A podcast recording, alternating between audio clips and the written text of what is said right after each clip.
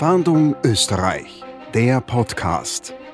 Dass wir es mit einer Person zu tun haben, die gewaltbereit ist. Möglicherweise ist sie sogar bekannt, dass sie immer ein Messer mitführt. Es ist durchaus möglich, dass sie den Täter sagt. Probleme, die sich der Person stellen, werden nicht verbal gelöst.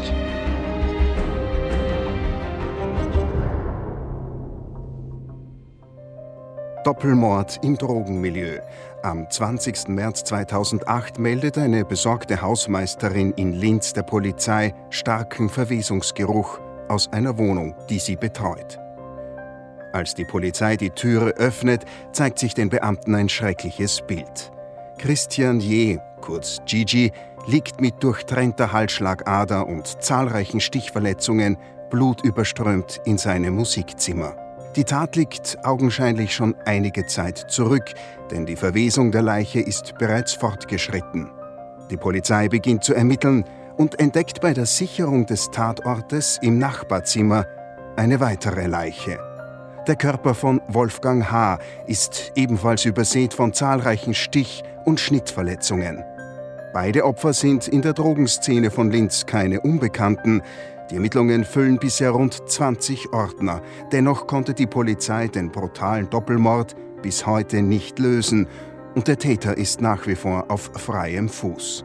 Jetzt ermittelt ganz Österreich. Im großen Servus TV Podcast Fahndung Österreich sprechen wir über ungeklärte Kriminalfälle und zwar mit den Ermittlern und Experten, die direkt an den Fällen arbeiten. Haben Sie Hinweise, die der Polizei helfen? Dann melden Sie sich bei uns rund um die Uhr unter der Telefonnummer 059 133 133.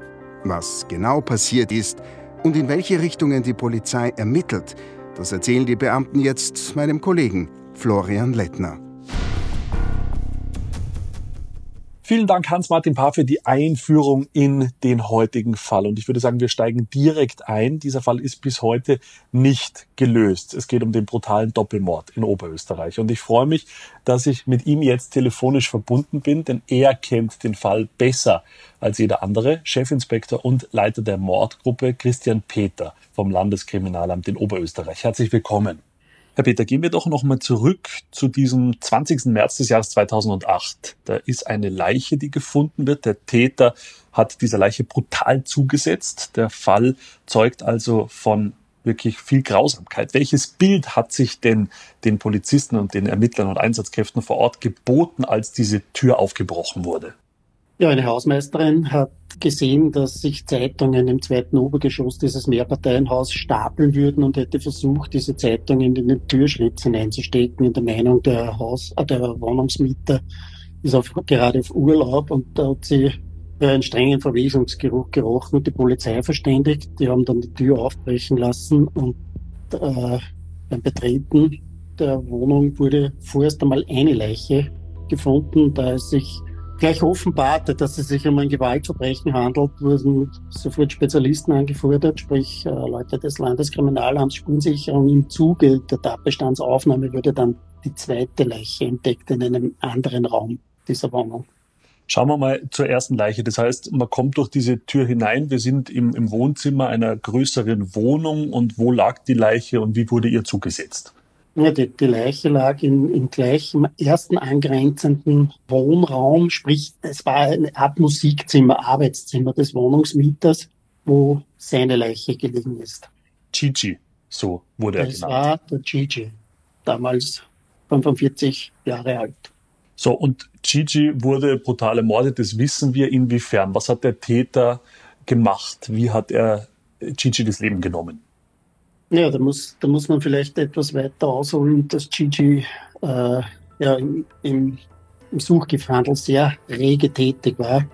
Eigentlich ein, ein ziemlich vorsichtiger Mensch war und seine, seine Suchgiftdeals immer ziemlich abgesichert hat. Das heißt, die Leute haben sich vorher ankündigen müssen. Und äh, wenn er selbst Besuch hatte, die waren in, in etwas weiter entfernten Wohnzimmer. Dann schloss er die Türen, dass Besuch von ihm und der, der, der Abnehmer von Drogen keinesfalls miteinander zu tun hatten und wickelte ihm in diesem Musikzimmer das Geschäft ab. Und das muss von der Spurenlage her für ihn völlig überraschend gewesen sein, dass der, der, der Täter relativ schnell auf ihn eingestochen hat. Das heißt, er hatte ein Messer dabei, der Täter? Der Täter hat das Messer mit hoher Wahrscheinlichkeit bereits mitgebracht und auch wieder mit sich mitgenommen, als er aus dem Haus floh. Und wie hat er dann Gigi getötet? Na, es war ein Angriff gegen den Hals, gegen den Oberkörper und mitunter auch äh, dass die Oberschenkelaorte geöffnet wurde. Also es waren mehrere Stichverletzungen ähm, an der Leich, am Leichnam des Gigi äh, zu sehen. Da ist ein Mann, der im Drogenmilieu unterwegs ist, der offensichtlich mhm. als Drogendealer arbeitet, mhm. der seine Deals in der Wohnung durchführt, mhm. nach aber genauer Anmeldung. Das heißt, die, die da Drogen abkaufen, müssen sie anmelden, die müssen sich sozusagen wie registrieren, die werden immer im selben Raum durchgeführt, diese Deals. Mhm. Aber an diesem Tag, was gibt es denn da Hinweise darauf, dass es da anders gelaufen ist? Könnte das unter Umständen einer seiner Kunden gewesen sein oder ist das ausgeschlossen? Es könnte durchaus einer seiner Kunden gewesen sein. Es ist aber auch nicht ausgeschlossen, dass einer dieser Kunden oder ein, ein ich will eher sagen, ein Konkurrent Suchgiftdeal einen Auftragstäter im Gesamt hat. Also eben weil wir keinen Täter haben, müssen wir in alle Richtungen ermitteln. Es ist Spekulation, sich auf eine Richtung äh, genau auf eine Richtung genauer zu zielen. Jetzt ist ja das so, dass in derselben Wohnung nachdem sich gezeigt hat, da liegt eine Leiche, das ist Gigi, gibt es eine weitere Leiche, die auf dieselbe Art und Weise ermordet wurde, relativ brutal. Ist diese Leiche oder ist dieses Opfer denn auch möglicherweise Teil dieses Auftrags, sofern es sich denn um einen Auftragsmord gehandelt hat, gewesen oder war diese Person einfach zur falschen Zeit am falschen Ort? Ja, Sie haben es eben gesagt, Herr Lettner. Ich, wir glauben, dass diese Person zur falschen Zeit am falschen Ort war. Es wusste eigentlich niemand davon Bescheid, dass der Wolfgang H., damals 51 Jahre alt, sich zu dieser Zeit in der Wohnung von Gigi aufhielt. Der war hin und wieder Gast, war ein Freund von ihm, auch ein, ein im weitesten sein Berufskollege. Beide arbeiteten in der, in der Tontechnikbranche für so Konzertereignisse, haben sie die Tontechnik übernommen. Und äh, beim Wolfgang H. wusste man eigentlich nicht, dass er jetzt bei ihm gerade zu Gast ist. Es war aber so, dass halt der Wolfgang H. immer wieder bei ihm einmal übernachtet hat. Aber konkret, dass er sich dort aufhielt, er war weder gemeldet, noch eben gab es einen Hinweis darauf, dass er fix dort wohnt. Wir nehmen an, dass es sich bei einem, wenn man das, wenn ich das so sagen darf, um ein Hauptopfer handelte, äh, der zweite eben auch sterben musste als Mitwisser, der zufällig sich in der Wohnung aufhielt. Das kann, können wir auch anhand der Spurenlage in der Wohnung so behaupten. Dann gehen wir also noch einmal ein bisschen zurück zu, zu den beiden. Jetzt hat sich dieses Bild geboten. Wir haben gesagt, die Hausbesorgerin hat das bemerkt, dass sich da eben dieser, dieser Geruch breit gemacht hat. Zuerst hat sie das mit der Post bemerkt, dann diesen Geruch, weil natürlich, und das haben wir noch nicht genauer besprochen, diese Tat früher stattgefunden hat, als sie eben dann gemeldet wurde. Aufgrund unserer Ermittlungen können wir mit Sicherheit annehmen, dass die Tat äh, kurz vor 22 Uhr am 10.3.2008 sich ereignete Gefunden wurden die Leichen leider erst zehn Tage später, am Vormittag des 20.03. Was bedeutet das denn, wenn man natürlich erst zehn Tage später mit den Ermittlungen startet? Der Täter an sich hat ja damit einen, einen großen Vorsprung, vermute ich. Ja, Sie sagen es bereits, Herr Leitner. Zehn Tage Unterschied zwischen dem Tatereignis und dem Beginn der Ermittlungen, weil man eben erst die Tat entdeckte, sind natürlich eine immens lange Zeit, die die ganzen Ermittlungen enorm erschwert haben. Vor der Ermordung der beiden Männer muss es ja zu einem heftigen Kampf um Leben und Tod gekommen sein. Der Mörder hat sich bei dieser Tat auch selbst verletzt, das wissen wir, und, das wissen wir auch, er hat Blut verloren. Wir haben Blut vom Täter, die mit absoluter Sicherheit von dem unbekannten Täter stammen, also männliche Blutspuren gefunden. Das heißt, er musste sich im Zuge der Auseinandersetzung mit einem der beiden äh, verletzt haben und er hinterließ auch sein seinen mikrobiologischen Abdruck in der Wohnung und auch im Stiegenhaus. Jetzt wurden die beiden äh, Opfer natürlich, die beiden Leichname ausführlich untersucht, unter anderem auch auf Drogen getestet. Was kam denn bei dieser Untersuchung heraus? Beide standen unter massivem Drogeneinfluss, weil man aber davon ausgehen muss, dass äh, durch den jahrelangen Suchtmittelmissbrauch der beiden die Schwellgrenze doch etwas höher anzusetzen ist. Also es, es, es ergaben sich Werte, die bei einem nicht routinierten Suchtmittelabhängigen praktisch zum Tode geführt hätten. Mhm. Also nur deshalb möglich waren, weil eben der Körper diese jahrelange, diesen jahrelangen Drogenkonsum gewöhnt war. Ja, Jetzt gibt es in diesem Fall noch zwei weitere Personen, die hinzukommen, über die wir noch nicht gesprochen haben und die deshalb interessant sind, weil sie sehr unterschiedlich sind und äh, dahin geht natürlich auch die Frage im Raum steht, könnten sie etwas äh, zum, zur Aufklärung dieses Falls beitragen. Es gibt einen Bruder von Chichi und dessen Spur führt nach Guatemala. Genau. Der Zwillingsbruder des Gigi ist seit Jahren in, in Mittelamerika aufhältig und den, die letzte Zeit stets in Guatemala. Wir hatten mit ihm kurz telefonischen Kontakt. Er konnte bei diesem Kontakt eigentlich nichts beitragen. Jedoch äh, das Problem ist jetzt, dass der Zwillingsbruder seit einigen Jahren völlig verschwunden ist. Wir wissen nicht, ist er ums Leben gekommen drüben, ist er untergetaucht, es ist das Problem mit diesen guatemaltekischen Behörden, äh, haben wir ebenfalls äh, kaum Kontakt äh, aufnehmen können. Also wir gehen derzeit davon aus, dass er bereits tot ist. Wobei äh, es wurde keine Leiche gefunden. Wir können somit auch nicht sagen, wie er dort ums Leben gekommen ist. Auf alle Fälle ist es nicht mehr möglich, dass man mit ihm Kontakt aufnimmt. Also auch diese Spuren verlaufen sich im Sand? Genau.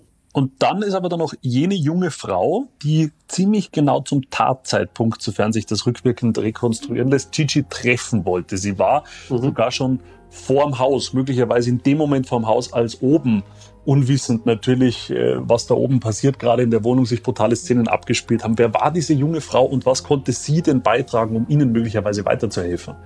Ja, diese junge Frau hatte sich telefonisch einen Termin ausgemacht mit Gigi. Um Drogen zu kaufen? Äh, wobei es jetzt keinen Hinweis darauf gibt, äh, ob, es, ob sie äh, auch Drogen ankaufen wollte oder nur so einen Besuch abstatten. Auf alle Fälle war dieser Besuch angekündigt und als sie, sie hat noch mit ihm telefoniert und als sie sich von einem Freund hinfahren hat lassen zur Wohnung des Gigi, hat er nicht geöffnet. Sie hat daraufhin versucht, ihn anzurufen, wobei die drei Anrufe unbeantwortet blieben. Sie hat dann gewartet dort und plötzlich ging die Türe auf und es kam ein Mann herunter, der sie offenbar etwas erschrocken angesehen hat und äh, sie konnte dadurch auch in das sonst immer versperrte Stiegenhaus, dieses Mehrparteienhaus gelangen. Und es ist durchaus möglich, dass sie den Täter sah, der das heißt, die Türe geöffnet hat in das äh, Stiegenhaus. Was hat sie Ihnen denn erzählen können? Wen hat sie mhm. denn da gesehen? Was, woran konnte sie sich erinnern bei diesem Mann? Also wir wissen, ein Mann war es. Was gibt es an weiteren Hinweisen? Naja, sie, sie, hat ihn, sie hat ihn beschrieben als circa 30 Jahre alt und auch eher diesen Junkie-Typen. Sie beschrieb ihn mit etwa 1,75 bis 1,85 groß, eine sehr schlanke Person mit extrem dünnen Beinen. Das ist ihr aufgefallen ganz kurze, dunkle Haare und eher ein europäer Typ, aber wie gesagt, ein, ein, auch eher ein Junkie-Typ. Also dunkel bekleidet, dunkle Jeans, dunkle Bomberjacke. Es gab auch eine, eine, eine Phantombildzeichnung, die veröffentlicht wurde, aber leider Gottes hat auch diese Richtung nichts ergeben. Aber von der, vom Zeitdiagramm, als sie diesen Mann traf und bei den übrigen Auswertungen, die wir machen konnten, dürfte es sich fast mit Sicherheit um den, den Täter handeln. Es wurden sämtliche anderen Hausparteien ebenfalls überprüft, beziehungsweise dann im, im Zuge der gesamten Zeugenbefragung gefragt. Es war keiner dabei, der, der so an, aussah, beziehungsweise einen Gast an diesem Abend hatte, der so aussah. Und dieser Mann, den sie gesehen hat, also sie, sie wartet dort unten, sie läutet, es öffnet jemand die Tür, mhm. sie sieht diesen verschreckten Mann mit diesen extrem dünnen Beinen. Ist der zügig dann äh, davon gelaufen, gegangen? Ist er in ein Auto gestiegen? Was ist da passiert? Ja, das wurde dann von ihr nicht mehr beobachtet, weil sie konnte ja durch die geöffnete Tür dann ins Stiegenhaus gelangen. Was aber aufgefallen ist, äh, ihr fiel, bevor sie zum Haus des Gigi äh, kam, stieg sie äh, auf der Straße, die etwas weg ist vom Haupteingang zum Haus, fiel ihr und ihrem Freund, der sie gefahren hat, ein, sie sprechen immer von einem dunklen Volvo Kombi, einem alten Volvo Kombi der dort stand, der sie vorerst in der Meinung war, es handelte sich ohnehin um das Auto des Gigi, der ebenfalls einen Volvo-Kombi fuhr. Aber es dürfte sich um ein anderes Auto gehandelt haben. Vorhin maßgeblich war die Beobachtung, dass es sich an den Seitenleisten so eine alte Holzmaserung, es dürften sich Folien gehandelt haben, dass sie dort äh, entdeckte und das auch ihr Freund sah. Im Zuge der weiteren Ermittlungen gab es mehrere Personen, die so ein Auto dort stehen gesehen haben. Das Auto wurde allerdings nie mehr wieder nach nach der Entdeckung dieses äh, Verbrechens wurde nie mehr wieder dort gesichtet. Da aber hunderte Volvos überprüft und es wurde kein einziges Auto mit dieser markanten Holzmaserung an den Seitenleisten gesehen. Jetzt haben Sie angesprochen, dass dieser Fall viele Orten erfüllt. Sie haben unzählige Menschen vernommen, sie haben Autos überprüft und alle Spuren verlaufen sich im Sand. Wie ungewöhnlich ist denn so etwas, dass es tatsächlich keine einzige Spur gibt, die einen in Richtung des Täters führt? Ja, sehr ungewöhnlich. Also da muss ich schon sagen, dass der Aufwand, der damals betrieben wurde, immens war und nicht ein einziger Hinweis sicher gab auf eine eventuelle Täterschaft. Gab es denn jetzt, liegt ja dieser Fall dann doch schon ein wenig zurück, wir reden ja vom Jahr 2008, gab es denn in der Zwischenzeit immer wieder neue Hinweise oder hat sich tatsächlich dann gar nichts mehr getan, nachdem die ersten Ermittlungswellen abgeschlossen waren? Ja, also hin und wieder gab es wieder Hinweise, insbesondere wenn dieser Fall wieder von Medien mal aufgerollt wurde, wobei man aber sagen muss, dass, dass dieser Fall eher weniger Widerhall fand als so mancher anderer äh, ungeklärte Tötungsfall in Österreich. Und deswegen waren die Hinweise, die in den letzten Jahren hereinkamen, auch sehr spärlich. Was könnte Ihnen denn jetzt von der Mordgruppe helfen für diesen speziellen Fall? Falls einer unserer Zuseher der Sendung Fahndung Österreich oder des Podcasts das jetzt hört und sagt, ja, ich habe etwas beobachtet oder ich habe einen weiteren Hinweis. Was würde Ihnen im Speziellen helfen? Ich denke vordergründig einmal an, an Personen, die mittlerweile vielleicht wegkamen vom Suchtmittelmissbrauch. Ich würde eher in, zu diesem Personenkreis, äh, an diesen Personenkreis denken, dass sie einen Hinweis geben könnten. Der unbekannte Täter hat Spuren hinterlassen und bei seiner Tat sogar Blut verloren. Die Polizei erstellt ein DNA-Profil, gleicht es mit nationalen und sogar internationalen Datenbanken ab. Das Ergebnis ist jedoch immer dasselbe, kein Treffer. Eine genaue Fallanalyse lässt jedoch sehr wohl Rückschlüsse zu, wie der Täter tickt. Ich bin jetzt telefonisch mit dem leitenden Kriminalpsychologen und Fallanalytiker im Bundeskriminalamt verbunden, Werner Schleuer. Vielen Dank, dass Sie sich für uns Zeit nehmen, Herr Schleuer. Wir beschäftigen uns ja mit dem Doppelmord in der Wohnung in Oberösterreich. Was wissen wir denn zu diesem Zeitpunkt aus Ihrer Perspektive und was hilft Ihnen bei der Arbeit der Fallanalyse? Es sind zwei Punkte, die für uns ganz entscheidend sind. Das eine sind die Spuren, die am Tatort vorgefunden werden. Und das andere ist die Viktimologie, sprich, warum und wie wurde das Opfer zum Opfer.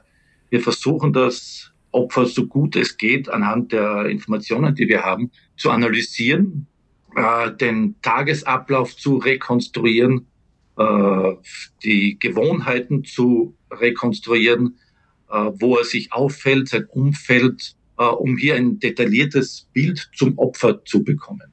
Was wissen das, wir beispielsweise über Gigi? Beispielsweise wissen wir von, von diesem Gigi, äh, dass er sich im Suchtgiftmilieu aufgehalten hat, dass er weiters als gutmütig beschrieben worden ist, sprich in keinster Weise in irgendeiner Form gewalttätig und was auch äh, für diesen Fall auch nicht unrelevant ist, ein sehr vorsichtiger Mensch war. Sprich, er hat ein großes Gefahrenbewusstsein gehabt äh, und hat auch für alle Handlungen, die er gesetzt hat, äh, vor allem auch im Bereich von Suchtgift, Suchtgifthandel, von Dealen, äh, ein Verhalten an den Tag gesetzt, das sehr vorsichtig äh, ausgelegt war. Können Sie denn aus dieser Vorsicht und aus all diesen Merkmalen Rückschlüsse auf den Täter machen? Ich kann zumindest Rückschlüsse darauf machen, wie der Täter in die Wohnung gekommen ist. Zum einen haben wir keine Einbruchsspuren und zum anderen wurde er von diesem Chichi, von einem der äh, Opfer, in die Wohnung gelassen. Sprich, das lässt uns rückschließen, dass wir es mit einer Person zu tun haben, die zumindest diesem Chichi äh, bekannt war. Was hat der Täter dann gemacht? Wie war er ausgestattet und wie hat er sozusagen den Mord vollzogen? Von der Tatrekonstruktion her äh, wissen wir, dass es zu einer Kommunikation gekommen ist zwischen äh, Täter und Opfer, nachdem er in die Wohnung gelassen worden ist. Wie bereits erwähnt, wurden ja nur Personen in die Wohnung gelassen, zu denen der Gigi Vertrauen gehabt hat. Es ist dann zu einer Kommunikation gekommen zu möglicherweise einem Deal im Bereich von Suchtgift. Dies dürfte eskaliert sein.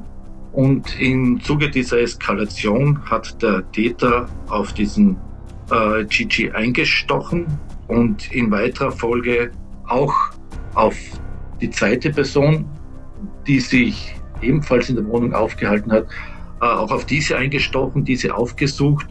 Äh, die zweite Person dürfte sich stärker gewehrt haben, weshalb auch äh, massivere Stichverletzungen an der zweiten Person festgestellt worden sind. Damit wir uns das besser vorstellen können, wenn ich jetzt auf einen Menschen losgehe, so wie es der Täter getan hat, dann hat er ja wohl, so lässt es sich jetzt feststellen, relativ gezielt zugestochen und somit die, seine Opfer sehr schnell getötet. Braucht man dafür Erfahrung, Übung? Ja, es, es gibt Personen, die eben versiert sind in der Handhabe mit äh, Messern, mit Stichwaffen und Personen, die weniger versiert sind. Das wirkt sich natürlich auch auf das Verletzungsbild auf. In diesem Fall haben wir es, äh, davon kann man ausgehen, mit einer Person zu tun, die in der Handhabe mit äh, Stichwaffen versiert ist, der weiß, wie man damit umgehen muss. Und was wir auch wissen, äh, wovon wir ausgehen, er hat äh, eine Stichwaffe mitgehabt. Sprich, er hat nicht dort in der Wohnung nach einem Tatmittel gesucht, sondern hat sie bereits mitgeführt. Lässt ja auch darauf schließen, äh, dass der Umgang mit Waffen ihm nicht fremd war. Was, was sagt uns das denn über den Täter? Wer ist denn versiert im Umgang mit Messern? Wenn man sich das Spurenbild ansieht, die zwei getöteten Opfer ansieht, dann erkennt man daraus schon, dass wir es mit einer Person zu tun haben, die gewaltbereit ist, die auch im Umfeld, in seinem Umfeld bekannt ist, dass sie nicht zögert, Gewalt anzuwenden. Möglicherweise ist sie sogar bekannt, dass sie immer ein Messer mitführt. Probleme, die sich der Person stellen, werden mit Gewalt und nicht verbal gelöst. Das lässt sich aus, den Spur, aus der Spurenlage äh, herauslesen. Jetzt hat ja der Täter, und so viel wissen wir ja auch, eben ein, eine Art Hauptopfer gehabt, wenn man so ja. sagen will, Gigi, und eben ein zweites Opfer, das zum falschen Zeit am falschen Ort war und dann als Zeuge aus der Sicht des Täters eben auch ausgeschaltet werden musste. Als die beiden Männer tot waren, was hat der Täter dann gemacht in der Wohnung? Lässt sich darüber etwas sagen? Ja, aus den Spuren heraus erkennt man, dass äh, es für den Täter natürlich Stresssituationen gegeben hat. Eine Stresssituation ergab sich natürlich äh, dadurch, dass zwei Personen sich bereits in der Wohnung befunden haben und er beide unter Kontrolle halten musste. Das hat er geschafft. Äh, er hat das erste Opfer getötet und musste das zweite Opfer töten. Das hat er geschafft. Er konnte auch mit unkalkulierbaren äh, Einflüssen von außen umgehen, mit einem plötzlichen Telefonanruf. Äh, auch auf diesen hat er äh, gut reagiert, adäquat reagiert und, und, und recht äh, stressresistent agiert. Er hat auch darauf geachtet, dass er sich nach der Tat reinigt, damit er nicht so auffällt, wenn er die Wohnung wieder verlässt. Äh, das sind alles äh, Indizien dafür, dass wir es mit einer Person zu tun haben, die mit Stress in solchen Situationen sehr gut umgehen kann.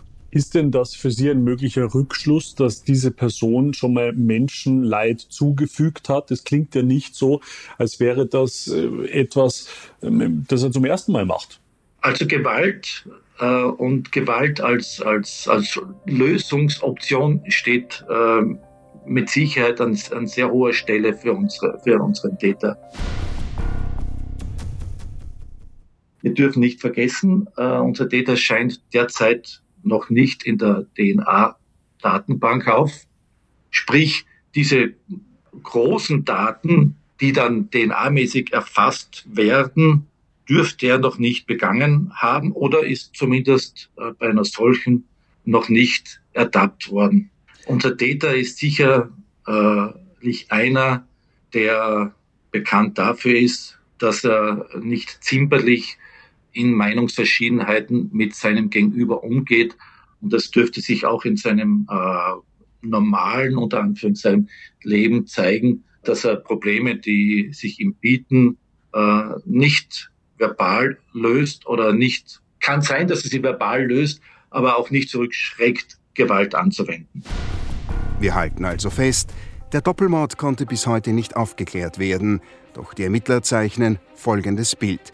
Der Täter ist zwischen 1,75 Meter und 1,85 Meter groß, etwa 30 Jahre alt, also heute Mitte 40. Er hat extrem schlanke Beine, sieht so aus, als würde er selbst Drogen konsumieren. Das Phantombild finden Sie online unter servustv.com/fahndung. Probleme löst er schnell mit Gewalt. Er verliert leicht die Beherrschung und ist versiert im Umgang mit Messern. Vermutlich trägt er eines sogar regelmäßig bei sich. Als Fluchtauto kommt möglicherweise ein Volvo Kombi in Frage, der an den Seiten mit einer Klebefolie verziert ist, die wie eine Holzmaserung aussieht. Haben Sie Hinweise, die der Polizei helfen, den Mord an den beiden Männern in Linz aufzuklären, dann melden Sie sich bei uns. Rund um die Uhr unter folgender Telefonnummer 059 133 133 oder unter der E-Mail-Adresse fahndung-österreich.bmi.gv.at. Mehr zum Fahndung Österreich Podcast finden Sie unter servustv.com/podcasts sowie bei allen gängigen Podcast-Anbietern.